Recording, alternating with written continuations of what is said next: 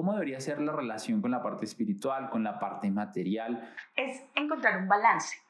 El tema con el balance es que no lo vas a encontrar en ningún libro, no lo vas a encontrar con ningún gurú, no lo vas a encontrar en ninguna iglesia. No es- Están ustedes. Yo trabajé en un canal de moda internacional, entonces tenía todas las carteras que ustedes Wow. quisieran, todos los zapatos, eh, la ropa. Otra vez, Donaste todo. Doné todo. Porque es que este aparatico nos puede jugar mucho en contra. Por ejemplo, a mí me invitaron a una mina, a una mina de oro en Ok. dos semanas. Cuando me dijeron que me iban a invitar a una mina de oro, yo dije, no, o sea, Claro. espectacular. En Estados Unidos, la principal causa de divorcio es el dinero, es la relación con el dinero que tengo con mi pareja, que nunca se habla, que nunca hay acuerdos, que nunca entiendo realmente qué es lo que está pasando con mi pareja, con el dinero, con las cuentas, no sé cuánto tú ganas, tú no sabes cuánto yo gano, que me parece increíble que llevan 3, 5 años juntos, casados, La ley del espejo funciona maravillosamente con las parejas y hay cosas que no podemos sanar estando solos. Yo también pasé un momento que yo dije, puedo todo sola, soy capaz y hay cosas que sanamos maravillosamente estando en pareja, cosas muy profundas porque nos hacemos el espejo, porque yo digo, si me estoy sintiendo sola y no sostenida, ¿qué está pasando en mí? Y pedir no es malo, desde dónde lo estoy haciendo, Esta persona, no es que yo siento que no te puedo sostener porque tú ganas mucho más que yo. Hey, ¿me puedes invitar a un perro caliente? Sí, claro. con eso soy feliz.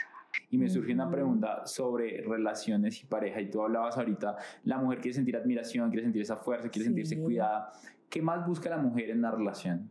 escoge, hay libre albedrío. Lo que pasa es que nunca nos enseñaron que también existía esta posibilidad. Ujú, Entonces todos tomamos esta posibilidad. ¿Quieres irte en un avión privado, primera clase, tomando champaña? O quieres irte de rodillas subiendo las piedras de Monserrate. Claro. Entonces el hombre, ¿qué hace? No me siento acá sostenido que la mujer útero sostiene, el hombre imprime la energía, la mujer sostiene esa energía y la multiplica. Cuando un hombre es generoso, Y no solamente estoy hablando de plata. sino cuando un hombre es generoso en todo su ser con su pareja, esa pareja se convierte en multiplicadora, porque eso es lo que hace el útero. Pero es que, ¿por qué no me consiento? Porque yo también trabajo. Pero es que yo también, Entonces se vuelve una lucha de egos y una lucha de poderes donde cada uno está desconectado de su esencia, donde ya no nos reconocemos como seres de amor, como seres humanos, sino solamente estamos pensando en el resultado, en el resultado, en el resultado. Por eso nos sentimos tan vacíos por dentro, porque por encima de cualquier cosa somos seres espirituales viviendo una experiencia humana. Bienvenido, bienvenida a Money Mastery Podcast, el espacio de educación financiera en donde aprenderás nuevas formas de hacer dinero, nuevas formas de pensar en abundancia, hablar en abundancia y actuar en abundancia. Comencemos. Bueno, muy buen día, buena noche, buena tarde. Estamos en un nuevo episodio de Money Mastery Podcast. Hoy tengo una persona que conozco recientemente, pero he admirado su trabajo ya hace rato, entonces me encanta tenerla acá. Ella es Alexandra Santos, presentadora, periodista, experta en PNL, sanación, relaciones, amor. Realmente lo que me encanta de ella es que es una persona íntegra y vive lo que predica. Entonces vamos a hablar y tener una conversación bastante consciente. Ale, ¿cómo estás? Bien, bien, bien, feliz, feliz Anas. Yo siento que este podcast se tenía que dar en este momento preciso, porque estoy como reajustando varias cosas de la vida, porque eso- de eso se trata la vida, no de casarse con cosas que hemos aprendido, sino ver en qué momento las podemos utilizar, en qué momento tenemos que, que hacer como literal, como el Waze, ¿sabes? Como que, Recalculando. recalculando, porque esa es la vida, no podemos quedarnos en cosas fijas y menos en una era tan acuariana como la que estamos en este momento, que nos mueve todas las reglas conocidas. Dices así como que me da algo, como que siento algo. Entonces empecemos por ahí. ¿Qué, qué, qué quieres compartirnos que estás reajustando en tu vida en este momento? ¿Sabes qué siento? Siento que hay un balance muy lindo en la vida y como la vida a través de las circunstancias te va mostrando cómo estás, dónde estás y qué tanto te has creído el personaje que has creado a través del tiempo. Wow.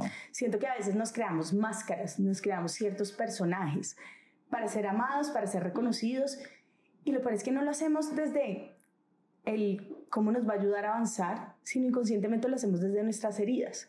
Y cuando las creemos superadas, y nos confiamos más, llega Larry y dice, hola, ¿me extrañabas? No me has superado, güey, aquí estoy para joderte. Sí, claro, acá estoy. O sea, estás en este plano. Todavía estamos aprendiendo. Siento que hay una gran mentira dentro de lo que se está diciendo mucho en las redes sociales y es que la sanación es una meta, es como correr un 10K. Llego a la meta, paso, me dan mi medalla y pasaste al otro nivel. Y me creo incluso mejor, y me creo el cuento, y me meto en la película. Sí, y estamos en este plano para eso, para seguir aprendiendo. Tengamos 90, 100 años, 5 años, nuestra alma sea antigua, sea un alma reciente. o sea, todos estamos acá, nos unimos para eso, para crecer como sistema, para crecer como comunidad, para crecer como seres individuales también. Entonces, eso es lo lindo de la vida. A mí la vida me dijo como, ok, listo a veces te vas mucho al lado espiritual, a veces te vas mucho al lado material. Estoy aprendiendo a integrar estos dos lados en mi vida. Estoy aprendiendo a, a, darle otra vez intención y atención a cosas que había ignorado. Y que entonces la vida me está jalando y me está diciendo, epa, para este lado también. Acuérdate que hay que bailar para lado y lado. Y, y no definirme con una etiqueta, con una máscara, porque nuevamente viene el ego y dice, ah, listo, ubiquémonos acá, y nos quedamos quieticos. Cuando vencemos el ego, de alguna manera nos permite ver un poquito diferente porque siento que el ego también juega a nuestro favor, ¿sabes? Como que nos engaña un poquito para que nosotros volteamos a mirar, sí. porque todo es tan perfecto en el universo que hasta el ego tiene una razón de ser, no es nuestro enemigo, sino está también para ayudarnos a crecer y a evolucionar. ¡Wow! Hay una frase que me gusta mucho referente al baile y dicen que la vida es como un muy buen baile, ¿no? Tienes que ir de lado a lado al balanceo de la música, sintiendo la música para no parecer que eh, eres retrasado mental, como sin saber vaya, para dónde carajos me voy. Y es bien interesante como pensar la vida de esta manera y fluir en, en donde estás gozando y disfrutando en ese balanceo. Entonces, para sentir la vida, sentir ese ego, sentir la relación con el dinero, sentir la relación con las personas. Entonces, hablamos de que el ego también es perfecto, de que la vida también es, perfecta. Sin embargo, ¿sabes qué pienso ahorita? Como eh, ahorita hablabas de la relación, me estoy yendo por la relación material, me estoy yendo por la relación espiritual, eh, pero al final me encanta la frase de Wayne Dyer que decía que somos seres espirituales viviendo una experiencia humana y parte de la experiencia humana es material, o sea, parte de, o sea, comprar ese computador, comprar eso, o sea, es, es, material, o sea, necesito dinero para hacer esto y nos damos cuenta que hay muchas personas que están tan conectadas espiritualmente, pero tienen tanta riqueza financiera, económica, social, negocios, activos, etcétera, etcétera, etcétera. Pasa algo muy interesante y es que al final no solo se trata de si soy material o soy espiritual, porque puedo ser muy exitoso espiritualmente, puedo ser muy exitoso materialmente, pero las dos son partes de una misma moneda, ser espiritual y ser material. Entonces, me gustaría empezar el podcast, porque tú sabes que en este podcast hablamos de plata, de finanzas, inversiones, negocios, eh, y por supuesto te trajimos a ti para cómo integramos esa parte espiritual con toda esta parte material, y es cómo debería ser la relación con la parte espiritual, con la parte material. Eh, ¿Cómo sé si estoy conectada? Empiezan a existir ahí como un montón de preguntas existenciales. ¿Cómo, debería ser esta relación, Ale? Bueno, primero, esa frase que me dijiste, te voy a decir que se me hizo la piel de gallina, porque precisamente en mi proceso hubo un momento que estaba súper material y después me pasé al lado espiritual totalmente. Y cuando estaba. ¿Donaste todo? Doné todo. Yo tenía todas las. Yo trabajé en un canal de moda internacional, entonces tenía todas las carteras que ustedes quisieran, todos los zapatos, eh, la ropa. Ustedes me. Yo ahora vivo tengo, tengo ciertas decisiones de vida también pro ambiente. Entonces yo compro lo que necesito o lo que me encanta. No soy la mujer que se va de shopping como, ay, me voy de shopping porque sí, porque estoy triste, porque estoy feliz. No, es lo que me encanta o lo que necesito. Eh, también es un tema con el planeta, también es un tema de, de, no apegos, de consumismo, de muchas cosas que he venido trabajando en mi vida precisamente por estas polaridades que al final son el reflejo de la misma. es luz y sombra, espiritualidad material, cielo y infierno, ¿sabes? Y nos encanta casarnos solamente con un lado de la moneda.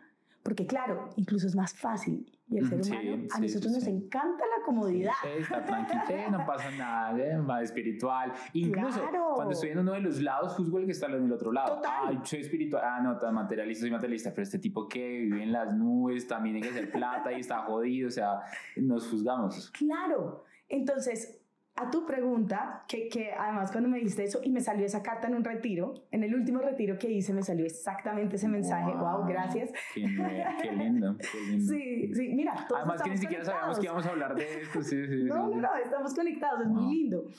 Es encontrar un balance. El tema con el balance es que no lo vas a encontrar en ningún libro no lo vas a encontrar con ningún gurú, no lo vas a encontrar en ninguna iglesia. ¿No está en Instagram? No está en Instagram definitivamente, no está en TikTok tampoco. Están ustedes. ¿Qué pasa? Sí hay señales y hay herramientas, pero en la medida que yo me voy conociendo, ahí es que puedo integrarlas para encontrar mi propio balance.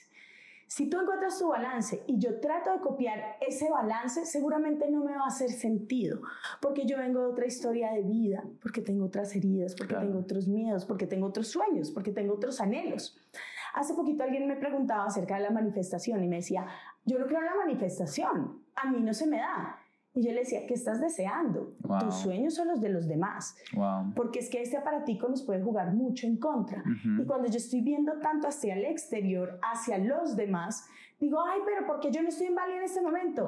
Un momento, ¿tú quieres estar en Bali? Para ti es necesario, o sea... ¿Que por qué no tengo esa vida? Claro. No, es que miren, este man firmó entonces en la Fórmula 1. verdad quiere ser piloto de la Fórmula 1? Y llevar su vida con las consecuencias y responsabilidades que requiere esa vida. Claro. Mm.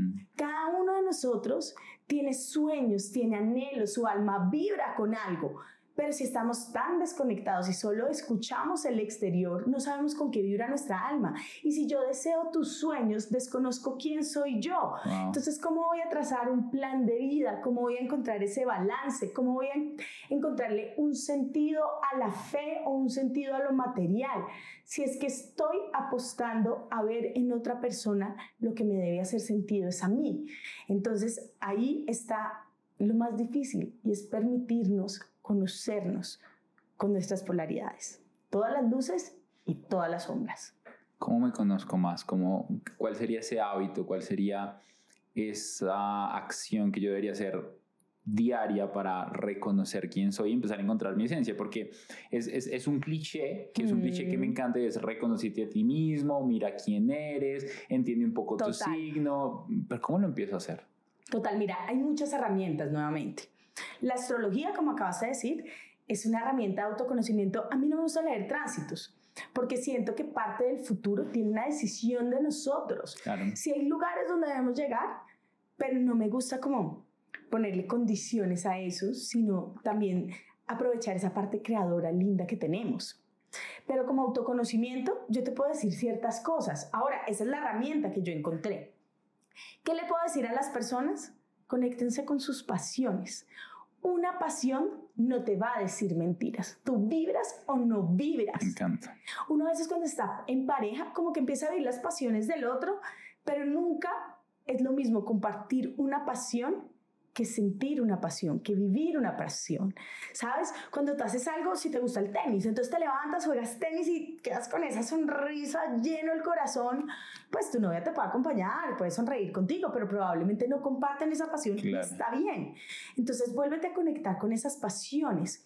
Y como estamos tan llenos de cosas, entonces decimos, ah, no, pasión es lo que está de moda, entonces todo el mundo está haciendo CrossFit, todo el mundo, no, un momento, desconéctate, ve y haces CrossFit, te llenó el alma, saliste con una sonrisa, total, total. Mira que a veces nos hemos desconectado tanto de las pasiones que ya no sabemos qué nos gusta comer, qué nos gusta sentir, qué nos gusta oler, qué nos mueve el corazón, qué nos hace gritar, qué nos hace reír a carcajadas, qué nos hace llorar. Y si estamos un poquito confundidos por el exceso de información que vivimos actualmente, volvamos al niño interior. ¿Qué hacía el niño interior? No, Alexandra está loca, yo quería ser astronauta. Ok, no puedes ser astronauta, pero ¿qué era lo que te llevaba a emocionarte cuando jugabas al astronauta? Pucha, que era libre. Ah, ok, que te está creando cadenas en este momento. Y ahí empiezas a seguir esos pasitos. Y además es tan bonito que el universo siempre juega a nuestro favor. Entonces yo empiezo a mover una ficha y empiezan todas tu, tu, tu, tu, tu, y empiezan esos mensajes y empieza a llegar esa gente linda que te empieza a mostrar nuevas cosas. Pero como tenemos el libre albedrío, entonces también podemos decidir o sigo desde acá, mi zona segura, donde no me conozco, donde simplemente imito, no soy absolutamente feliz, pero encajo, o me arriesgo Porque el tema del autoconocimiento es que estamos tan acostumbrados a caerle bien a los demás y a encajar que cuando nos empezamos a conocer van a salir nuevos rasgos de nosotros, que puede que le gusten a los demás y puede que no. Puede que se vayan amigos, puede que se aleje familia. Pero también, como cambias la vibración, vas a traer personas nuevas que vibren con esa pasión tuya y que le devuelvan esa emoción a la vida. Dentro de esas pasiones que empiezas a descubrir, que empiezan a hacerte sentir vivo, que empiezan a hacerte sentir, pero en el éxtasis muchísimo más, que casi que sientes que estás excitado y, y no es una excitación sexual, sino es que te emociona absolutamente todo, que los pies, todo se te pone de punta. Y cuando empiezas a, relacionarlo con el tema de la pareja, hablaste de, no puedo vivir a través de las pasiones de mi pareja porque aunque yo las disfrute, no son mis pasiones. Eh, entonces, ¿cómo, cómo, ¿cómo debería yo relacionar mi pareja a través de esas pasiones? No las comparto plenamente y creo que es una de las principales causas de peleas en pareja. Es como, amor, yo disfruto hacer esto, yo lo odio. Bueno, voy por complacerte a ti, pero voy obligado y comparto y voy allá y estoy aburrido. O lo mismo la mujer. Entonces, por ejemplo, a mí me invitaron a una mina, a una mina de oro en dos semanas cuando me dijeron que me iban a invitar a mina de oro, yo dije, no, o sea, espectacular, yo tengo que ir allá. Pues un Tauro, invitarlo a, su paraíso. No sé, es como yo necesito. Es muy buena comida. Oh, yo muy necesito estar en la mina de oro. Y luego, y fue como, como el niño, como emocionado. Sí. Mi novia es proambientalista, es ingeniera ambientales, Miss Earth Colombia, es una cosa de locos, o sea, es, o sea, el ambiente, o sea, cuando elegí una mina, yo no pensé claro, las minas son explotación de la tierra, tienen un montón de problemas ambientales. Y yo, claro, ella dijo, pues no es que mate el plan mucho, fue súper empática, dijo, sin embargo, sí, contigo vibra no vamos y, y, compartimos. Y luego yo quedé pensando, claro, ¿cómo le invito una mina si esta mujer está a, una línea de volverse vegana y es como, ¿qué, qué está pasando? Entonces, ¿cómo debería ser la relación de, de, de, esas pasiones? Y sé que lo va a hacer con todo el amor del mundo y nos vamos a divertir un montón, ¿Cómo, ¿Cómo debería ser esa relación, esas pasiones de, de, tu pareja con la pareja? Voy porque me gusta, ¿cómo debería yo relacionarme y cómo debería compartir mi pasión con la pareja? Nuevamente eso es un baile. No todas las parejas tienen que seguir exactamente los mismos pasos. No todos bailamos igual, no todos tenemos el mismo ritmo. A veces no bailo solo. Exacto. Y a veces una pareja. Y hay unas falsas creencias acerca del amor. Y uno es vivir pegados para todo lado que eso nos hace más fuertes, que eso evita tentaciones. Ey, las tentaciones están en todo lado y el compromiso y la lealtad no implica, o sea, tú puedes estar pegado con tu novia para todo lado y si eres necio, ella se voltea y tú se la haces, o en la cara, ¿sabes? Claro. Entonces es nuevamente reajustar esas creencias y reajustarlas nuevamente a partir de lo que soy yo, a partir de lo que es importante para mí. Cuando yo me conozco, puedo poner las cosas sobre la mesa y puedo entrar a una negociación con mi pareja. Y entonces ahí yo puedo entender qué es importante para mi pareja. El tema es que entramos en relaciones sin conocernos a nosotros mismos. Entonces no hacemos negociaciones claras. Estamos haciendo negociaciones que tradicionalmente aprendimos como sociedad, cuando vivimos en una sociedad, en un mundo totalmente diferente al que vivían nuestros abuelos. Hoy la lealtad, la fidelidad, las relaciones mismas de pareja son totalmente diferentes. Tienen cimientos parecidos, pero los acuerdos son diferentes. Y como seres humanos vamos cambiando. Y esos son acuerdos que toca cada seis meses, cada dos meses, cada vez que pase algo fuerte, que pasó algo un tema económico. La plata hay que ponerla sobre la mesa, que un tema sexual, que todo toca conversarlo y toca estar diciendo, como cuando tú estás en tu empresa. Tú en tu empresa no dices, no, cada año no importa cuáles son las medidas políticas, económicas, cada año miramos a ver qué pasa y al adiós. No, tú estás con la lupa puesta en esa empresa. Y cada vez que es necesario. Claro, el dólar subió, el dólar bajó, ¿qué hubo? ¿Qué pasó? ¿Qué hacemos? ¿Qué podemos hacer para ser más productivos? ¿Qué está sintiendo la gente de mi equipo? ¿Se sienten bien trabajando acá? ¿Qué puedo hacer para que se sientan mejor? Porque van a ser más productivos. Lo mismo es una relación, pero a veces nos metemos en una relación desde la atracción y queremos que simplemente eso siga funcionando. Y yo quiero que mi pareja se comporte como mi abuelo. Ok, vives en otro mundo. Ok, eres otra persona. Entonces de eso se trata, en la medida que tú te conozcas, tu novia se conozca, los dos van a tener la fortaleza de decir, oye, yo te puedo acompañar a jugar tenis, pero no te voy a acompañar a una mina de oro, pues yo te amo, pero, pero esto nos va a hacer ruido. Wow, wow, wow.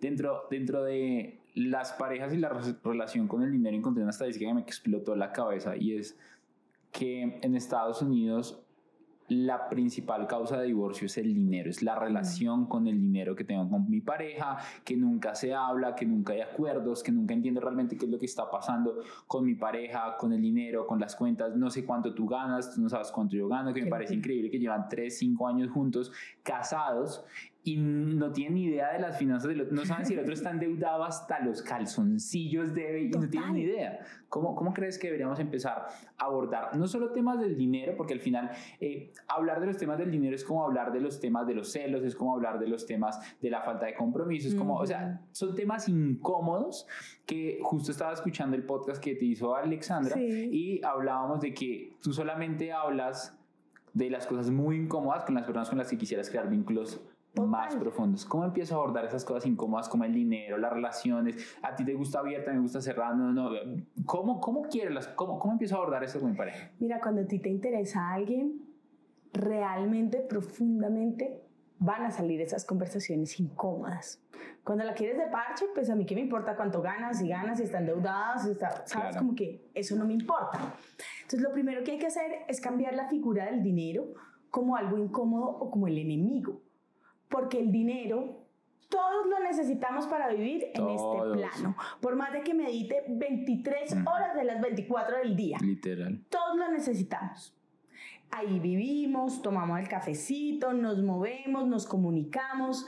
Entonces, en el momento en el que empecemos a ver el dinero, no como algo incómodo, sino algo como parte de, ahí las conversaciones van a ser un poquito más sencillas.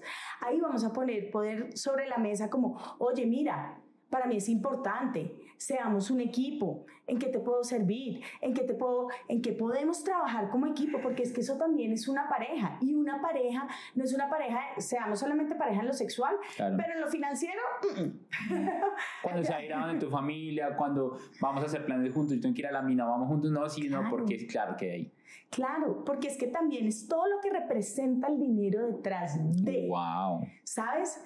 No solamente es cuánta plata hay en el banco, sino lo que representa, lo que representa en el masculino, lo que representa en el femenino, lo que representa que yo me sienta sostenida, lo que representa que el hombre se sienta proveedor, lo que representa, ¿sabes? Entonces, cada una de las figuras es diferente. Entonces, hay parejas que el hombre gana más, hay parejas que la mujer gana más, todas esas cosas hay que ponerlas sobre la mesa, porque así la mujer gane más, a nosotros nos gusta sentirnos sostenidas. Entonces, ¿qué significa para ti sentirte sostenido?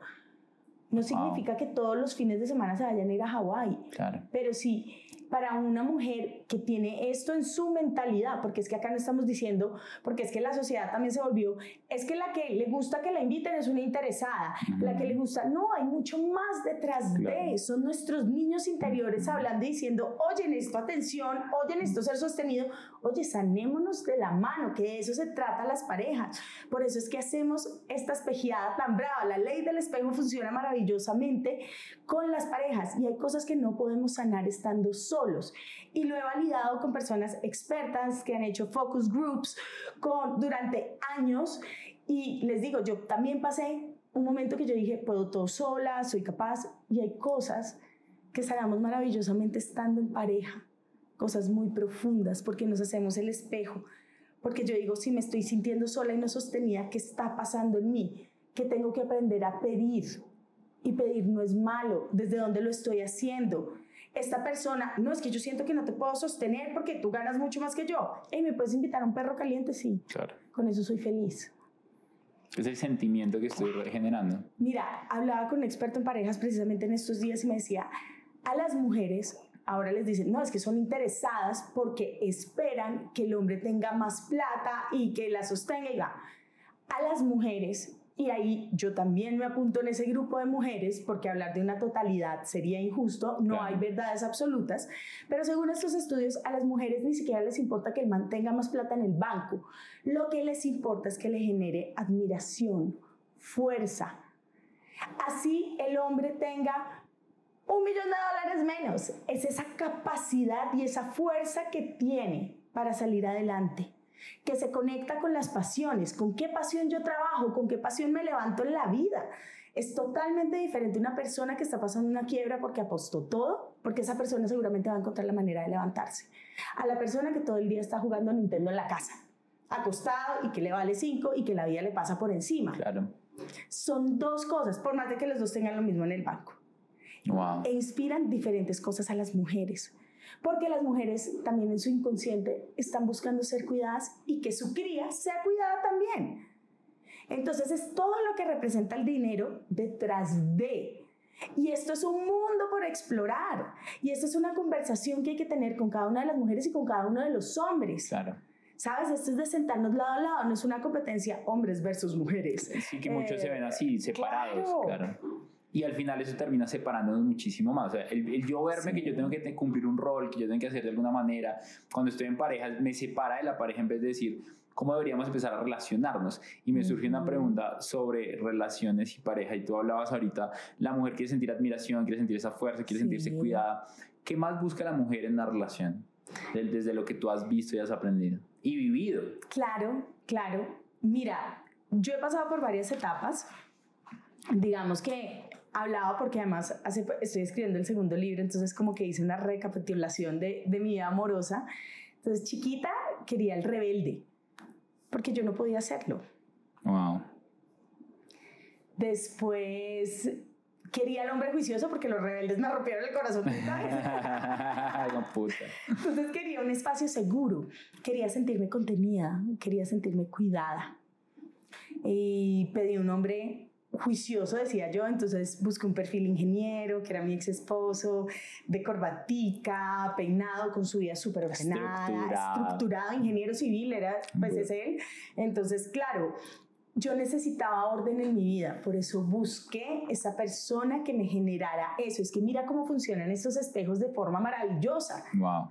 Y yo empecé a descubrir la estructura en mi vida a través de él y de las cosas que me molestaban, porque yo venía a vivir con mi mamá y de tomarme este café y dejar esto tirado, dejar el pantalón tirado, porque todo el mundo me recogía, porque todo el mundo me hacía. Y él llegó como, Ale, esto me molesta. Claro, a mí me molestó que me lo dijera la primera vez. Después empecé a ponerle estructura en mi vida, estructura a mis finanzas, estructura a nuestros sueños, Wow. estructura... Es muy lindo como cada persona que llega a tu vida te regala algo. Si estás abierto a recibirlo. Claro, pero fíjate, hasta las personas que nos han creado las heridas más, más fuertes nos regalan algo. Son aprendizajes.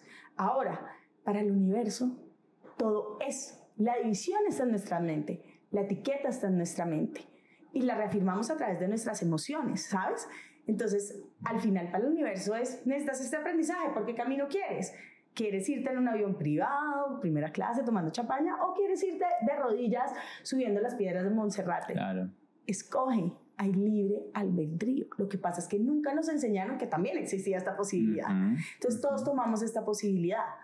Pero el amor, las relaciones, cada persona que llega a tu vida, es como si llegara perfectamente a despertar algo en ti, sobre todo las que nos generan incomodidad. Y es que con una pareja es imposible no sentir incomodidad, por más de que la ames, la admires, la adores, te encante, tengan el mejor sexo de la vida. Claro. O sea, va a generarlo, porque se van a espejear y porque llegó a tu vida por una razón. Y si tú te pones a pensar en estos días, yo hacía, porque me volví a ver la conferencia de, de, de Steve Jobs, la de Connecting Dots, Wow. la de Stanford, que es brutal. Entonces yo me ponía a conectar cómo había conocido ciertas personas, las cosas que se tenían que haber pasado, las personas que tuve que haber conectado, los momentos precisos donde tuve que haber estado para conocer a esa persona. Que más adelante yo dije, me rompió el corazón, ¿por qué tuve que pasar por esto? Y la persona que más me hizo llorar es la que más me ha enseñado. Y gracias Wow. a esa persona y gracias a mi divorcio también, es que yo hoy en día trabajo relaciones y soy Wow. una persona nueva. Entonces, todas esas personas que llegan a tu vida llegan por algo. Y un día Cali, no sé si conozcas a Cali, él, él trabaja No. espiritualidad.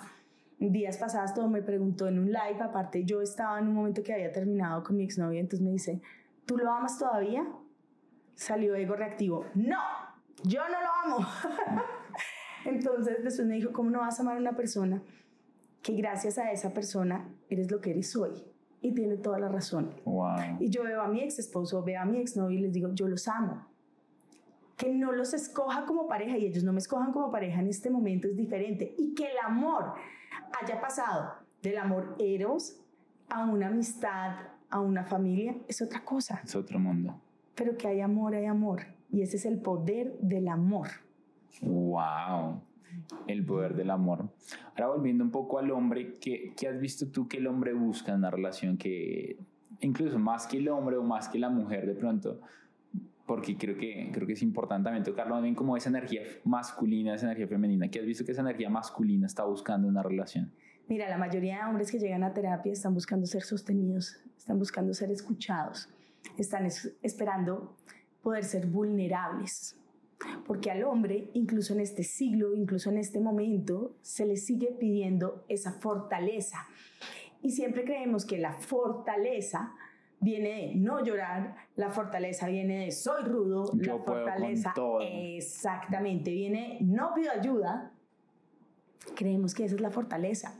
Y muchas veces cuando ellos buscan un amante, yo les decía, bueno, ¿y, ¿y, qué pasó? ¿Es algo sexual? Claro, la primera atracción, porque además el hombre reactivo, entonces el hombre es de una vez acción. El hombre en su cerebro, y esto lo dice Yahuda Berk en uno de sus libros, Las leyes espirituales del amor, entonces, él dice que el hombre no hay que creerle palabras, porque el hombre es como un comercial. Entonces, te va a proponer y te va a decir, venga, yo le prometo, yo le hago la, la, la, la. ¿Por qué? Porque quiere la venta, Claro. quiere el sexo. Claro. Está en su biología, no Ujú. pasa nada. Que nota que nos aprendemos a conocer también como seres espirituales, emocionales, mentales, pero también biológicos. Hay una Claro. biología, nosotros hay una sexualidad latente, hay unas hormonas latentes. Eso pasa y entre más nos conozcamos es mucho mejor. Entonces, ¿el hombre qué hace? No me siento acá sostenido que la mujer útero sostiene. El hombre imprime la energía, la mujer sostiene esa energía y la multiplica.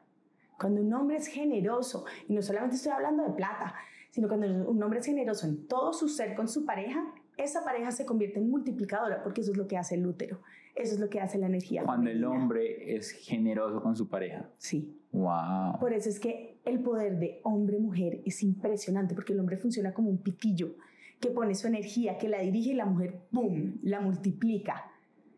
Imagínate esto con dinero, imagínate esto con intenciones, con sueños, cuando están los dos alineados. Y esa alineación la van a sentir incluso sexualmente, que eso es otra cosa que tampoco se habla.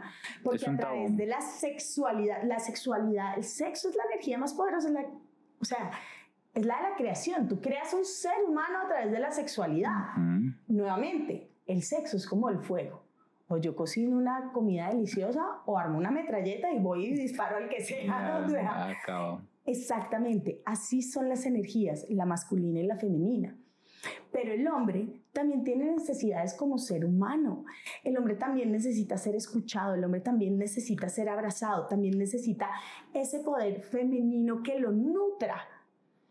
Y a las mujeres, sobre todo las de mi generación, nos enseñaron mucho que debíamos competir con el hombre y debíamos sacar aspectos muy de energía masculina, desconociendo nuestra energía femenina, que Y tu también es muy poderosa. real. Claro, entonces eso se vuelve, pero es que, ¿por qué no me consiento? Porque yo también trabajo, pero es que yo también, entonces se vuelve una lucha de egos y una lucha de poderes donde cada uno está desconectado de su esencia, donde ya no nos reconocemos como seres de amor, como seres humanos, sino solamente estamos pensando en el resultado, en el resultado, en el resultado.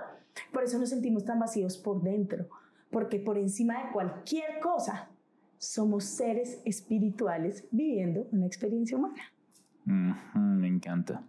Algo de lo que estabas hablando hace un momento sobre ese, eh, la mujer sostiene, el hombre se permite ser vulnerable, se permite sostenerse, también se siente seguro en su cueva, donde sabe que allá afuera va a cazar leones, pero sabe que eh, cuando vuelve a su casa es un leoncito, que también le gusta que lo consientan, que también le gusta que lo atiendan, que estén ahí para él. Dentro de la relación con el dinero y dentro de la relación con la pareja, ¿qué has identificado tú que potencia la relación que el hombre sale a proveer, hacer negocios, hacer dinero y ser un, un high top earner, una persona que gana mucho dinero o que más bien que logra muchas cosas en vez de eh, llevarlo solo a dinero, que logra muchas cosas, porque si logra muchas cosas, el dinero va a llegar por consecuencia, si impacta, va a llegar por consecuencia a los hombres que eh, incluso, incluso escuché esto en algún lado que me pareció terrible, es que muchas mujeres castran a su hombre. Sí. Por, por, esa relación de energía. que has encontrado que, que funciona en la relación como pareja para potenciar al, al, hombre como proveedor y que has encontrado que al contrario de potenciarlo lo manda, luego lo, lo sepulta? Sabes, yo siento que es volver a conectarnos con nuestra esencia y nuestra energía. Tú dijiste algo muy importante y es el tema de la cueva que es nuestra casa, nuestro uh -huh. hogar, nuestro lugar seguro. Uh -huh. Imagínate tú llegar todos los días a un infierno, todos los días a que te den lora, todos los días a comer maluco, todos los días a...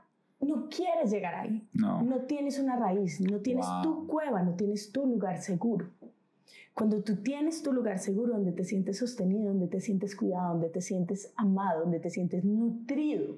Recordemos que todo el tema porque los seres humanos se fueron haciendo pareja, porque fueron haciendo familia, era para nutrirse.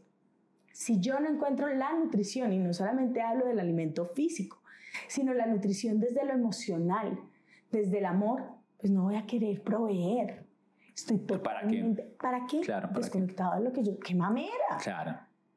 Y ahí es que sale el instinto. A mí me encanta el Wow. centauro, que es el símbolo precisamente sagitariano, porque además todos tenemos energía sagitariana en alguna parte de la carta, porque demuestra mucho la lucha que vivimos muchos seres humanos hoy en día, que es mitad animal, mitad ese ser humano que está evolucionando.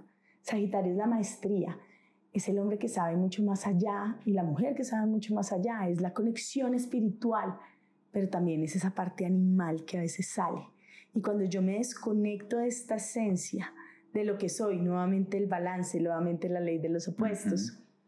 sale ese animal y sale y dice, yo no me siento bien acá, voy a desfogarme para otro lado. Claro. Y esto no es excusa para, pero claro, claro, sí claro, pasa muchas veces. Y es que eh, es una de las nuevamente es un razones. dominó. Claro. Claro. Claro. Wow. Y nuevamente, entonces, ¿qué nos pasa a nosotros también como mujeres?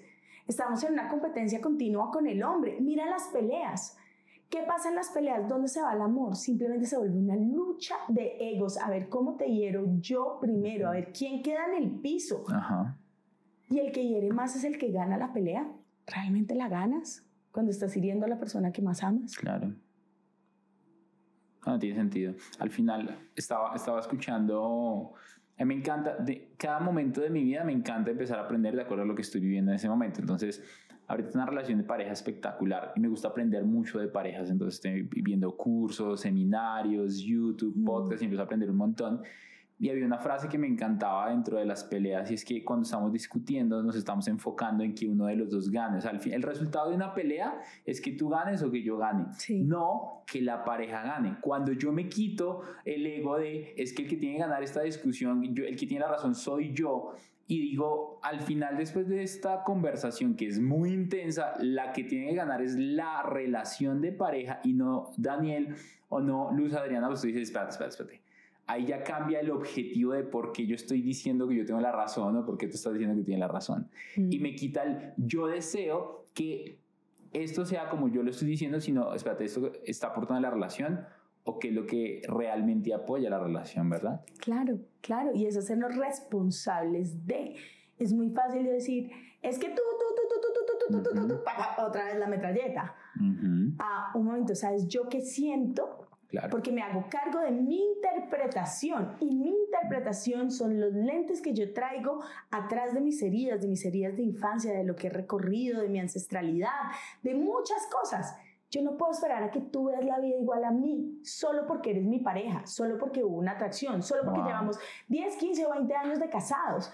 Porque es que tú tienes una vida atrás, tú tienes un niño interior que trae unas heridas, o ya sea de rechazo, o ya sea de abandono, o a los 15 años te pasó esto, y a partir de eso estás cargando a la otra persona con tu interpretación, que la ves como una verdad absoluta. Y ahí es cuando el ego te dice, tienes que ganar, déjalo en el piso. Y el amor se va a la miércoles. Porque si fuera amor real, tú no vas a querer herir a la persona que más amas. No tiene sentido. ¿Para qué hacerlo? Hay algo, hay algo dentro de mm, lo que estabas diciendo que me hizo ruido y es, no es una excusa, no es una justificación el pensar. Y ahorita hablamos de las mujeres, lo que pasa es que quiero hablar un poco de los hombres porque mucha de la gente que escucha el podcast son hombres. Las relaciones muy cercanas, como 60 hombres, 40 mujeres. Está, está, está, está, ahí. De hecho, y muchos lo escuchan en pareja. Entonces, tú dijiste algo y es, si yo llego a mi cueva, al lugar donde yo quiero sentirme protegido, mm. y después de tratar de salvar al mundo, ser proveedor, ser exitoso, ser empresario, me llevo a la cueva y en vez de encontrar un lugar tranquilo donde tal vez tenga que resolver cosas de la cueva, tener luego que llegar a la cueva y encontrar un incendio, un infierno, pues mentalmente va a tener paz. Y esta es una de muchas razones que en consecuencia terminan siendo infidelidad, terminan siendo traición, terminan siendo incumplir unos acuerdos que hicimos como pareja. Y es que yo pierdo el enfoque de decir yo, ¿para qué estoy acá? Si al final esto es drama, esto es frustración, es un caos totalmente, yo estoy aportando algunas cosas, porque es que en esos momentos cada uno se pone víctima, ¿no? Es que yo mm. estoy haciendo esto por ti, es que parte de que yo estoy siendo el proveedor de esta casa, obviamente vuelve el mismo punto que hablábamos, o sea, en los dos casos está, hecho hay muchas parejas y familias, los dos todo entra a una olla, y eso termina siendo una infidelidad. Quiero preguntarte un poco sobre ¿Qué has encontrado tú mm. en, estas terapias que hacen pareja de esos hombres o esas mujeres, porque es que los dos pasan, lo que pasa es que yo creo que los hombres somos más bobos y eso es más viral que todo, pero en los dos casos pasan y, y, y, no es para juzgar al uno y al otro quién es mejor y quién lo hace más, porque es un estigma social, es que el hombre es el perro. Sí, es el clásico. Total, total. Entonces, ¿qué has encontrado tú que influyen en que el hombre sea infiel o que la mujer sea infiel? Sabes que hay un quiere en la relación. Hay algo que no se habló, hay una herida que no se sanó, hay algo que no se conversó. Y el tema es que todo va, sabes, a veces creemos que las peleas se quedan ahí y metemos todo debajo del tapete. Y una herida no queda ahí, una palabra dicha no queda ahí. Yo la vez pasada le explicaba a mi hijo eso porque mi hijo me dijo como algo que me dolió mucho. Entonces yo le dije, tiene siete años, y, yo le dije, y me dijo, perdóname mamá, perdóname. Y le dije, dame un momento, yo no te voy a perdonar automáticamente. Claro. Entonces me miró y me dijo, ¿pero por qué? Te estoy pidiendo perdón. Y le dije, Claro, sí, sí, sí, no, sí, queremos que sea así, pero, o sea, me estoy arrodillando, estoy perdiendo aquí mi dignidad, o sea, en la pelea tú te películas claro, todo. Claro, pero espérate, entonces yo le dije, mira, te voy a decir algo. ¿Te acuerdas? Él se había hecho un morado en, la, en el ojo. ¿Te acuerdas cuando te pegaste en el ojo? Sí. Eso es una palabra. Eso es algo que hiere no lo puedes quitar automáticamente. Wow. Y dependiendo de qué tan profundo sea, a veces queda con heridas para toda la vida. Wow. A veces queda una cicatriz. Una cicatriz. Wow. O le tienes que dar el tiempo, le tienes que dar el espacio. Wow. Porque si no, yo no te estaría dando un te perdono auténticamente porque es que a veces creemos que cuando pedimos perdón el otro está obligado a aceptar. Sí, sí, sí, sí, sí, sí, está condicionado. Exacto. Incluso si no nos perdonan, luego ahora es peor y ahora yo me molesto claro, contigo. Pero es que yo te pedí perdón porque eres tan orgulloso, pero es que no lo siento auténticamente. ¿Sabes? Nos desconocemos nuevamente como seres humanos. Wow. Y el tema de la infidelidad, una vez una persona que trabaja, no solamente trabaja temas espirituales, sino también psicología sistémica, me explicaba acerca de la infidelidad, que cuando llega una tercera persona, es porque una de las dos personas ha hecho un llamado inconsciente a que entre una tercera persona a resolver, sea tercera persona, no solamente puede ser un amante, un amante, puede ser la mamá, puede ser un hijo, puede ser un amigo, puede ser, claro, pero lo que más condenamos socialmente es la infidelidad, entonces pongamos nuevamente el papel de la infidelidad. Cuando estos dos no son capaces de resolver, cuando estos dos no son capaces de decirse la verdad, cuando estos dos no son capaces de tomar los asuntos desde su parte consciente, hay una parte de su inconsciente que hace un llamado a una tercera persona. Entonces ahí entra la tercera persona. ¿Por qué? Porque esa tercera persona va a llevarlos a cuestionar la relación, va a llevarlos a cuestionar su sexualidad, va a llevarlos a cuestionar los tiempos que pasan juntos, va a llevarlos a cuestionar la parte económica, porque si yo me divorcio, ¿qué significa? ¿Qué implica? Una tercera persona les va a mover el mundo, pero nos da pánico que nos muevan el mundo. No queremos y condenamos socialmente a la otra persona porque la otra persona es el desgraciado o es la perra que se metió en la relación y no que estaba pasando acá, porque ninguno de los dos se quiere hacer responsables, porque los dos tienen responsabilidad. Así uno haya elegido ser infiel, hay responsabilidad de los dos para que esto haya pasado, para que haya un quiere en la relación. Y he tenido casos de infidelidad que son muy bien trabajados, con terapias de perdón, con acuerdos claros que han salvado matrimonios y que su matrimonio es fantástico incluso después de una infidelidad.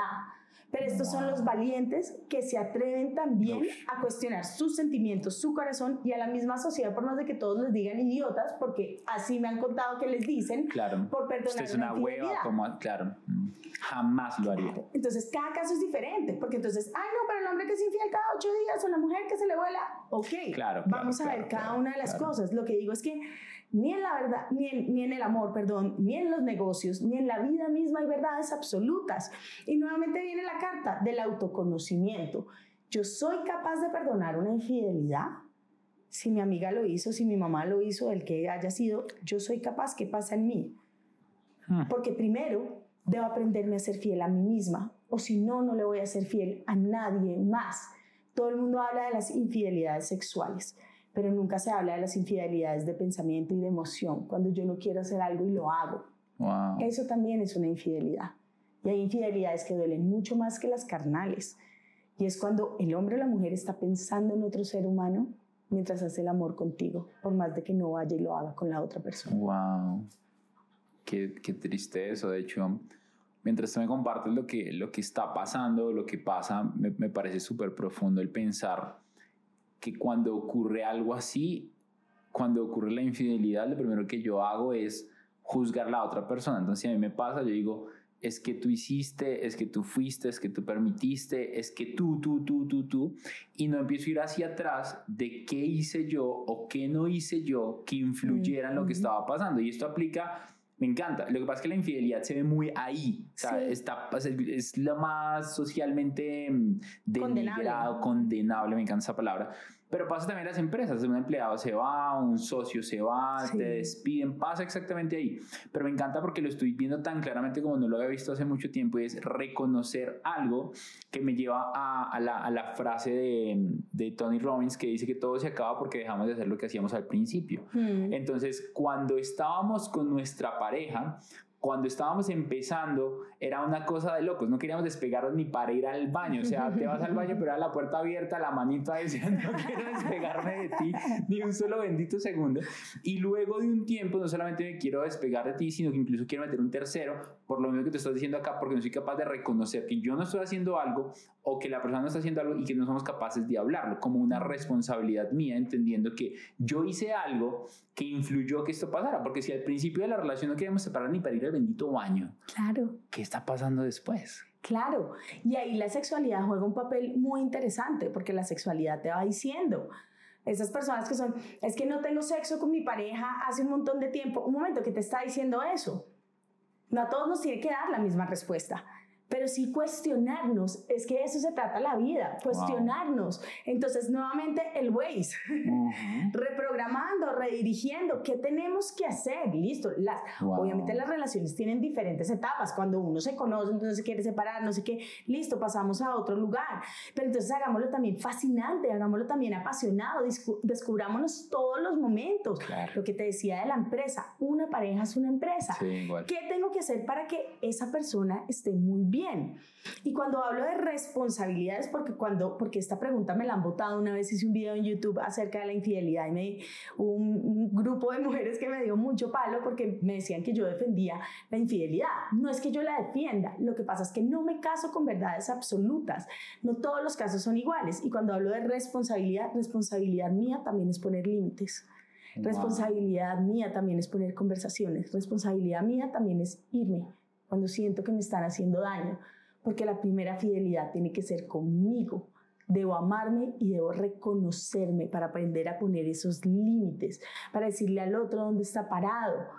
Eso también es responsabilidad y eso también me habla una infidelidad. No es una decisión de uno solo, es que tanto estoy permitiendo que esto pase y por qué lo permito. Y entonces empiezas a ver para atrás, tú, tú, tú, tú, nuevamente niño interior, nuevamente todas esas cosas que se pueden reestructurar, que se puede salvar esta relación o puedes cortar esta relación y puedes empezar una nueva mucho más sana.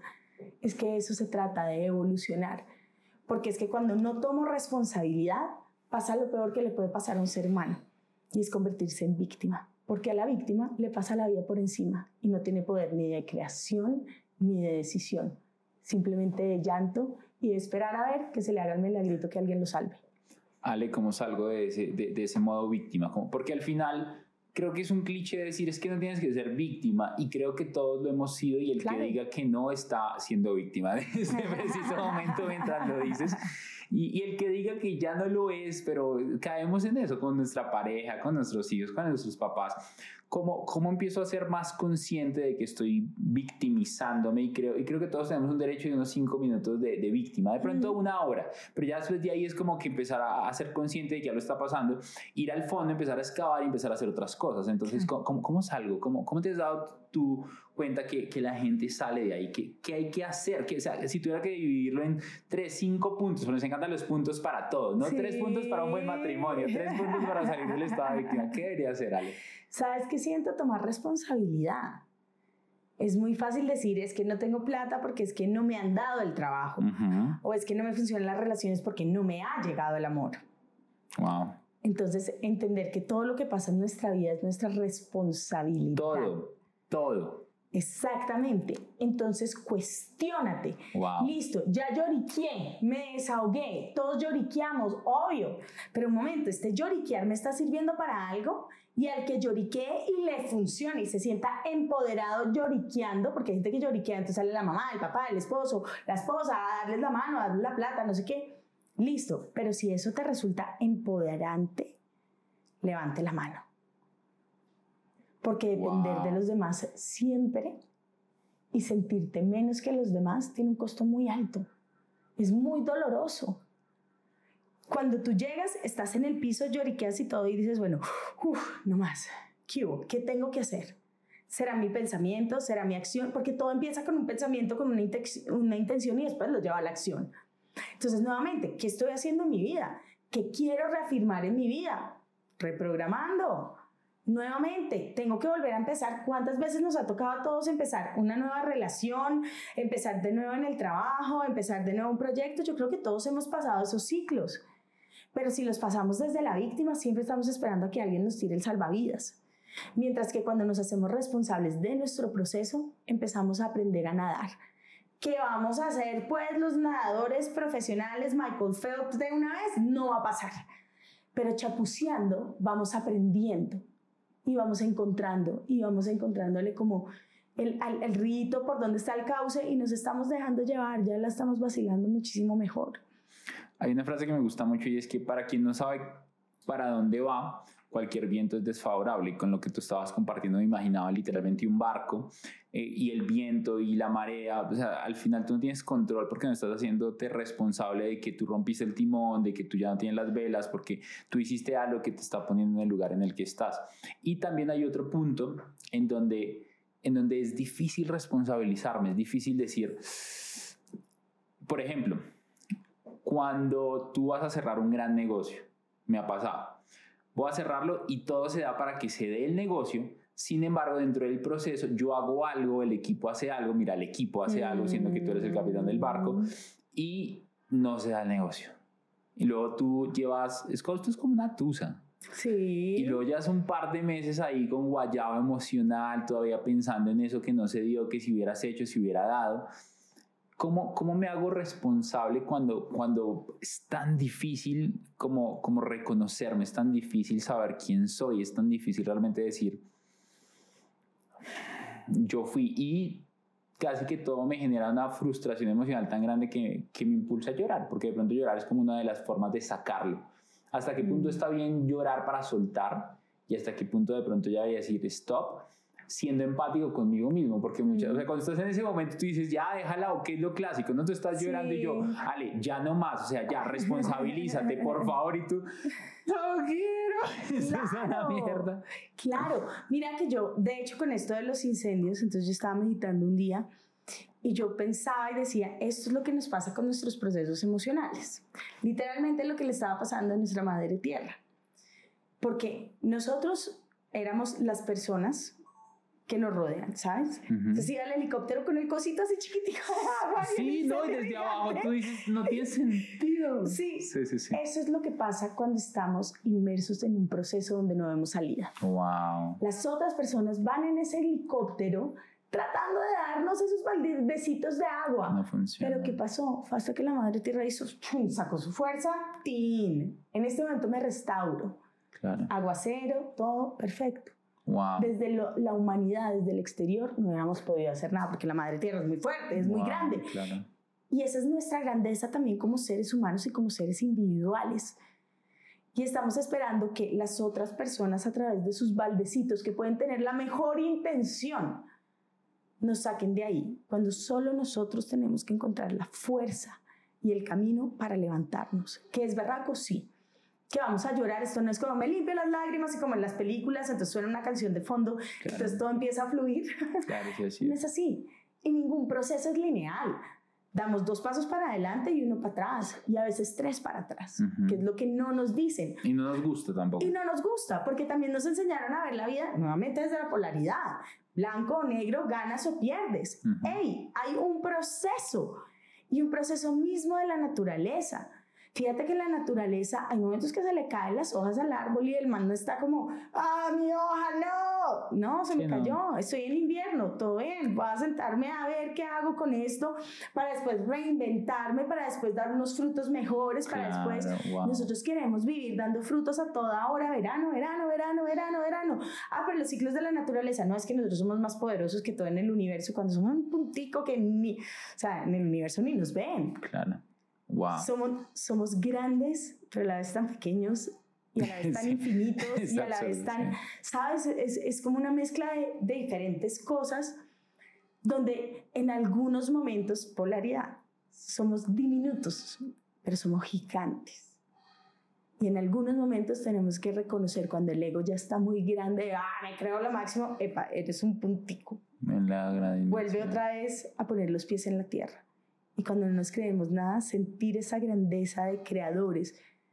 Yo digo que Dios es el mar y nosotros somos esas goticas que conforman el mar. Pero tenemos esa esencia divina, esa esencia creadora. Y ahí está nuestro poder y ahí está nuestra magia de ser elegidos. Oh, wow. Y ahí, eh, cuando conectamos con eso, ahí es cuando nos podemos hacer responsables y empezar a levantarnos poco a poco. Hay, hay, una, hay una cita que me gusta mucho de un poeta que dice que hay dos formas de ver la vida. En una gran pared blanca en donde hay un punto negro. Mm, Y tú ves la inmensidad de la pared blanca y te sientes insignificante porque es el punto negro. sí. O totalmente lo opuesto, eres el punto negro Mm. en una gran inmensidad. Piensa esto, eres único en una pared totalmente blanca y hay un punto negro y ese eres tú.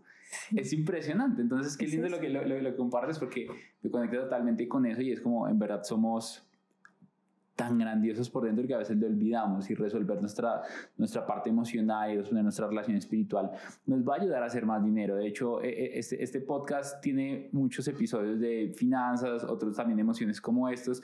¿Por qué? Porque el dinero, la energía del dinero también es esto. Si tú no estás bien emocionalmente, ¿cómo vas a salir a ganarte un millón de dólares? ¿Cómo vas a salir a ganarte tus primeros 100 mil dólares vendiendo tu conocimiento de internet? Si eso es lo que quieres. O sea, es imposible si no estoy trabajado internamente. Ale, para entrar a la parte final, o sea, un montón de notas y te hacer un montón de preguntas, yo te prometí que iba a ser máximo una hora. Em, ¿Qué le tendrías que decir a esas personas que todavía estamos, y me incluyo estamos porque llegamos y caemos ahí, dentro de tus aprendizajes espirituales, a empezar a reconocerse más, a reconocer la grandeza que hay dentro de ti, decir, ah, yo ya he logrado esto, porque muchos olvidamos lo que hemos logrado porque ya llegamos a un punto donde lo logramos y después se nos hace normal. Y ayer estaba viendo uno de los actores de La Casa de Papel, Mm. Jaime Llorente, y el tipito decía, mi momento más infeliz fue cuando fue el boom de La Casa de Papel. Entonces, como, ¿qué debería ser tu momento más increíble? Claro. Pero, wow, ¿qué tienes que decir a esas personas que, que, que pueden haber logrado algo y se dejan de reconocer o no han logrado algo según ellos y no se reconocen para que se reconozcan y, encuentren toda esa grandeza que hay dentro de nosotros? Yo creo que hay dos cosas claves. Una, el agradecimiento, porque damos como todo por sentado y se nos olvida. Entonces, cuando tú en las mañanas, de hecho, cuando se sientan estancados económicamente, hagan el ejercicio de agradecer 10 cosas antes de dormirse, Wow. porque eso nuevamente va a cambiar la vibración. y nuevamente los va a poner en abundancia, no desde la escasez. Y entonces va a cambiar el foco. No, no les pasa que antes yo te digo, no sé, oye, lanzaron este carro y tú nunca lo habías visto, pero apenas te hablé del carro, pues pucha, empezaste a ver por todos lados los carros. Eso nos pasa con nuestra atención y cuando tenemos la atención en la escasez, y entonces llamamos al tío, a la abuela, a todo el mundo, decirle, ah, es que estoy escaso, es que, ah, es que estoy estancado. Listo, le estás dando la atención a eso. Cuando antes de dormir programas tu mente, además son ocho horas, que es lo que deberíamos dormir, de esas intenciones, de ese agradecimiento, de esas cosas que tenemos. Yo que voy a agradecer la vida, yo que voy a agradecer que comiste, yo que voy a agradecer que te pudiste dar un buen baño, ¿sabes? Como que empiezas a sentir ese agradecimiento y empiezas a vibrar desde otro lugar. Y el otro es cuestionarse temas tan profundos como qué es la riqueza yo conozco gente que tiene toda la plata del mundo en el banco, pero no tiene un minuto para gastársela. Para mí es muy diferente esa riqueza a la que yo veo de riqueza. A mí me encantan los lujos, a mí me encanta viajar, a mí me encanta la vida buena. Claro. Pero me encanta tener tiempo para disfrutarla. Wow. Entonces, cuestionense, ¿qué riqueza? ¿Qué es felicidad? Porque el estándar de riqueza que tenías tú a los 20 años puede ser probablemente muy diferente al que tienes hoy en día total, o al que tenías hace seis meses. Y sobre todo en este momento donde la vida está cambiando tan rápido. Entonces es bueno cuestionarse, listo, agradezco, esto pasó, soy el hit de la casa de papel, ahora qué es felicidad para mí, qué es riqueza para mí, qué es éxito para mí. Y una pregunta súper profunda que de hecho la encontré en el libro de Alex y se lo pongo a las personas en terapia y hay unas que me han saltado y me dicen, ¿Por qué me, cuestionas eso? Es, ¿cuál es mi visión de Dios? Porque a veces relacionamos a Dios con nuestro papá, con el castigador, con el que me hace yo hago un mm. capricho, con Dios es mucho más. Y cuando entiendo ese poder divino y entiendo que va mucho más allá, puedo reconocer la grandeza que también hay en mí y puedo reconocer ese don creador que también heredé por ser hija de Dios. Wow. Quiero seguir hablando como tres horas contigo acá. Definitivamente hay que ser parte de, de, de, este podcast. Ale, ¿dónde te pueden encontrar en redes sociales? Arroba Santos Alexandra, ahí estaré y, vamos a empezar a hablar más de relaciones desde todos los ámbitos porque es que el amor es muy importante y, y, quiero hacer también una invitación antes de que se acabe de, de, hoy estaba viendo y hablando con mi profesora de Tantra y ella hablaba de tener orgasmos desde el corazón. Wow. Y eso es permitirnos sentir la vida intensamente, permitirnos emocionarnos, permitirnos amarla. Y ahí empiezan los milagros. No, de hecho, de hecho, para todos les cuento que ya de nuevo te invito, próximo episodio va a ser hablando netamente de energía sexual relacionada al tema del dinero, porque dijimos que íbamos a hablar de eso en el episodio, pero se empezó a ir por otro lado y así fluyen las conversaciones y la verdad la pasé increíble. Sí, sí, sí, pero tenemos que hacer parte de dos hablando netamente de, eso. Me encanta. de una, de una. Santos, Santos Alexandra en todas las redes sociales. Así es. Bueno, si estás viéndonos eh, desde YouTube y no te has suscrito al canal, suscríbete ahí abajo, dale like y si te gustó este episodio, compártelo y ayúdanos a ayudar a más personas. Si estás en Spotify, ponnos cinco estrellitas para que nos ayude a posicionarnos más dentro de la plataforma. Y este fue un nuevo episodio de Money Mastery Podcast. Nos vemos en el siguiente hoy con Alexandra Santos. Un abrazo enorme comprométete a escuchar uno o dos podcasts de estos diarios y te prometo que tu libertad financiera va a estar a la vuelta de la esquina. Si no la tienes y si ya la tienes, vas a crecer a otro nivel financiero con ayuda de este podcast. Gracias por permitirme inspirarte. Te espero en un nuevo episodio de Money Mastery Podcast.